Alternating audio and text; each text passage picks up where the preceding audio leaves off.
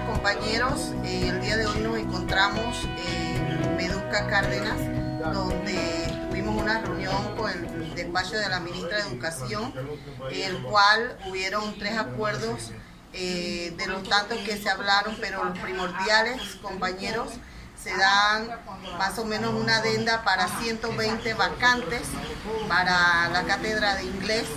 Eh, también eh, conseguimos entre esto la mesa de trabajo para una fecha estipulada y también eh, donde en esta mesa vamos a ver todo lo de la, normativa del el programa de Panamá Bilingüe y también pues vamos a ver lo que es los recursos de la normativa, ¿verdad?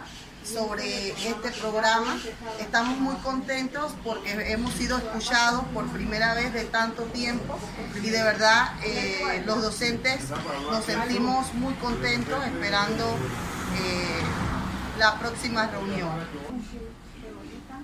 Saludos compañeras y compañeros. Es muy importante siempre rescatar el hecho de que reclamar los derechos no significa que seamos enemigos del sistema ni de las autoridades. Es el justo derecho. El reclamo de la justicia laboral implica precisamente dar a conocer los derechos lesionados y también las propuestas de cómo rescatar, resolver o resarcir los daños ocurridos. En el caso precisamente pues de el manejo de las vacantes de inglés en el sistema regular y cómo se introduce el programa de Panamá Bilingüe. Importante también que dejamos claro la necesidad al Ministerio de Educación de hacer una evaluación institucional desde el punto de vista financiero y pedagógico para que luego de tener los resultados poder hacer los ajustes y las correcciones que se requieran sobre el tema de la enseñanza del inglés en nuestro país y que de esta manera se pueda contribuir a mejores resultados en el tema académico de Panamá.